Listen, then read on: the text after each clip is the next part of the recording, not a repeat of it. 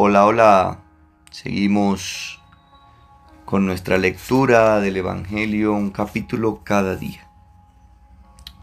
Señor, queremos pedirte a esta hora que nos bendigas, que abras nuestro entendimiento y nuestro corazón para que las palabras, Señor, de tu Evangelio, para que tu presencia, Señor, a través de tu palabra transforme y renueve toda nuestra vida.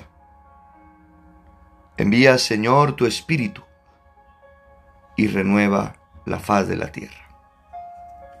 Amén. Mateo capítulo 9. Jesús subió a la barca, pasó a la otra orilla y llegó a su pueblo. En esto le trajeron un paralítico postrado en una camilla. Viendo Jesús la fe que tenían, dijo al paralítico, ánimo, hijo, tus pecados te son perdonados. Entonces algunos escribas dijeron para sí, Este está blasfemando. Jesús, sabiendo lo que pensaban, dijo, ¿por qué pensáis mal en vuestro interior? ¿Qué es más fácil? ¿Decir, tus pecados te son perdonados?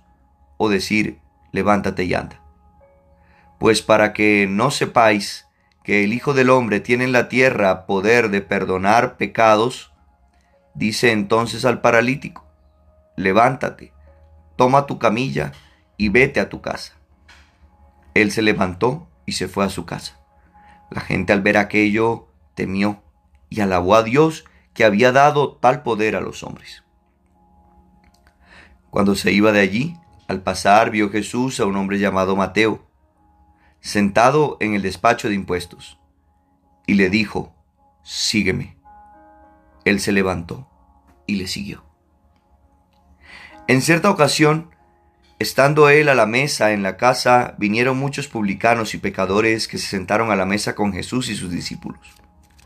Al verlo, los fariseos dijeron a los discípulos, ¿por qué come vuestro maestro con los publicanos y pecadores? Mas él, al oírlo, dijo, No necesitan médico los que están fuertes, sino los que están mal. Y pues, a aprender qué significa misericordia quiero que no sacrificio, porque no he venido a llamar a justos, sino a pecadores. Entonces se le acercaron los discípulos de Juan y dijeron, ¿por qué tus discípulos no ayunan siendo así que nosotros y los fariseos practicamos el ayuno. Jesús le respondió, ¿pueden acaso los invitados a la boda ponerse tristes mientras el novio está con ellos? Dios vendrá, días vendrán en que les serán arrebatado el novio, entonces ayunarán. Nadie echa un remiendo de paño sin tundir un vestido viejo porque lo añadido tiraría del vestido y se produciría un desgarro peor. Ni tampoco se echa vino nuevo en pellejos viejos, pues de otro modo los pellejos revientan y el vino se derrama, y los pellejos se echan a perder. Hay que echar el vino nuevo en pellejos nuevos, y así ambos se conservan. Así les estaba hablando cuando de pronto se acercó un magistrado y se postró ante él diciendo, Mi hija acaba de morir, pero ven, impón tu mano sobre ella y vivirá. Jesús se levantó y le siguió junto con sus discípulos. En esto, una mujer que padecía hemorragias desde hace doce años se acercó por detrás y tocó la orla de su manto, pues decía para sí, con solo tocar su manto me salvaré. Jesús se volvió y al verla le dijo, Ánimo, hija, tu fe te ha salvado. Y desde aquel momento quedó sana la mujer. Al llegar Jesús a casa del magistrado y ver a los flautistas y a la gente alborotando, dijo, Retiraos, la muchacha no ha muerto, está dormida. Los presentes se burlaban de él. Pero una vez echada fuera la gente, entró él y la tomó de la mano, y la muchacha se levantó. Esta noticia se divulgó por toda aquella comarca. Cuando Jesús se iba de allí, le siguieron dos ciegos gritando, Ten compasión de nosotros, hijo de David. Al llegar a casa, se le acercaron los ciegos. Jesús les preguntó, ¿Creéis que puedo hacer eso? Respondieron, Sí, Señor. Entonces les tocó los ojos diciendo, Hágase en vosotros según vuestra fe. Y se abrieron sus ojos. Jesús les ordenó severamente, Mirad que nadie lo sepa. Pero ellos, en cuanto salieron, divulgaron su fama por toda aquella comarca. Salían ellos todavía cuando le presentaron un mudo endemoniado, y tras expulsar al demonio, rompió a hablar el mudo. La gente admirada decía, jamás se vio cosa igual en Israel. Pero los fariseos comentaban, por el príncipe de los demonios, expulsa a los demonios. Jesús recorría todos los pueblos y aldeas, enseñando en sus sinagogas, proclamando la buena nueva del reino y sanando toda enfermedad y toda dolencia. Al ver tanta gente sintió compasión de ellos, porque estaban vejados y abatidos como ovejas que no tienen pastor. Entonces dijo a sus discípulos, La mies es mucha, y los obreros pocos. Rogad pues al dueño de la mies que envíe obreros a su mies.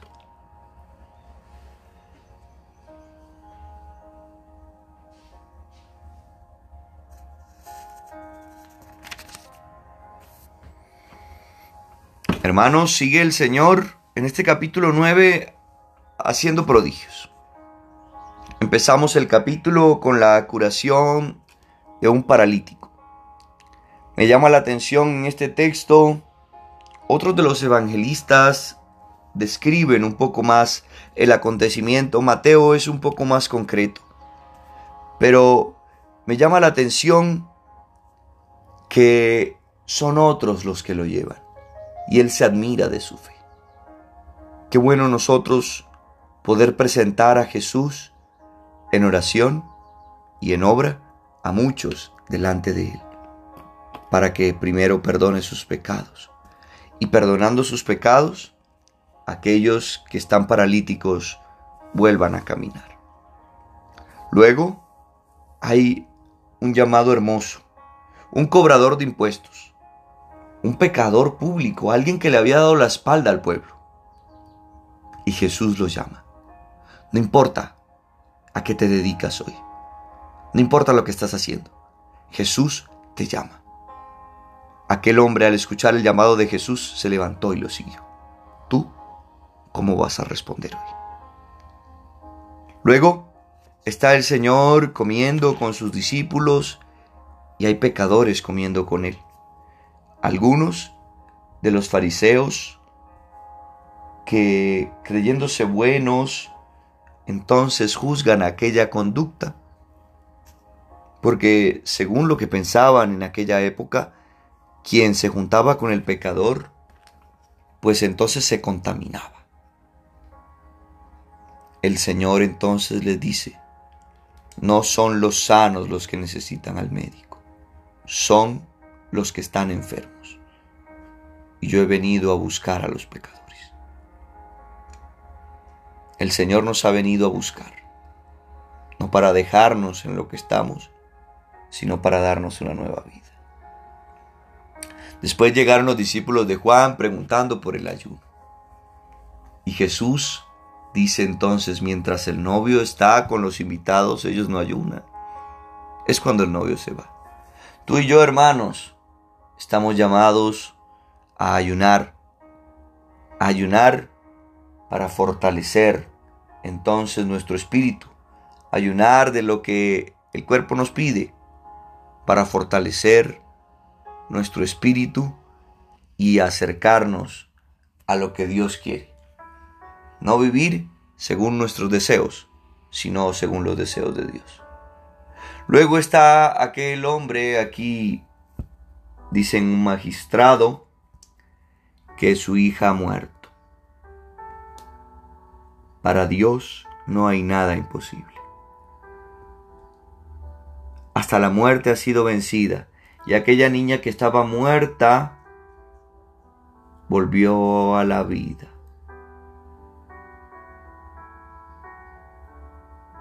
Luego están aquellos dos ciegos que gritan a Jesús. Jesús les hace una pregunta muy especial. ¿Creen ustedes que puedo hacerlo? Sí, Señor, creemos. Los tocó y les dijo que se haga en vosotros según vuestra fe. Hoy Jesús te pregunta, ¿crees que puedo hacer ese milagro? ¿Crees que puedo cambiar tu vida? ¿Lo crees? Si lo crees, deja que Jesús te toque ya y que se haga según tu fe. Luego el Señor expulsó el mal de aquel hombre que estaba mudo, aquel que no podía alabar a Dios, aquel que no podía proclamar la grandeza de Dios, y aquel hombre habló. Muchos se admiraban, pero otros criticaban. ¿Dónde estamos nosotros ante la expulsión del mal? ¿En qué grupo? Que el Señor nos dé la claridad de poder descubrir su obra donde su obra se manifiesta. Luego, entonces dice el Señor se compadeció y curaba toda enfermedad y toda dolencia. Dios quiere curarte. Dios puede curarte. Y dice el Señor que sintió compasión y que le dijo a los discípulos que rogaran al Padre para que enviara más obreros a su mies. Pidamos por las vocaciones, vocaciones sacerdotales y religiosas, y vocaciones también al servicio, para tener familias y comunidades santas. Bendiciones. Un abrazo.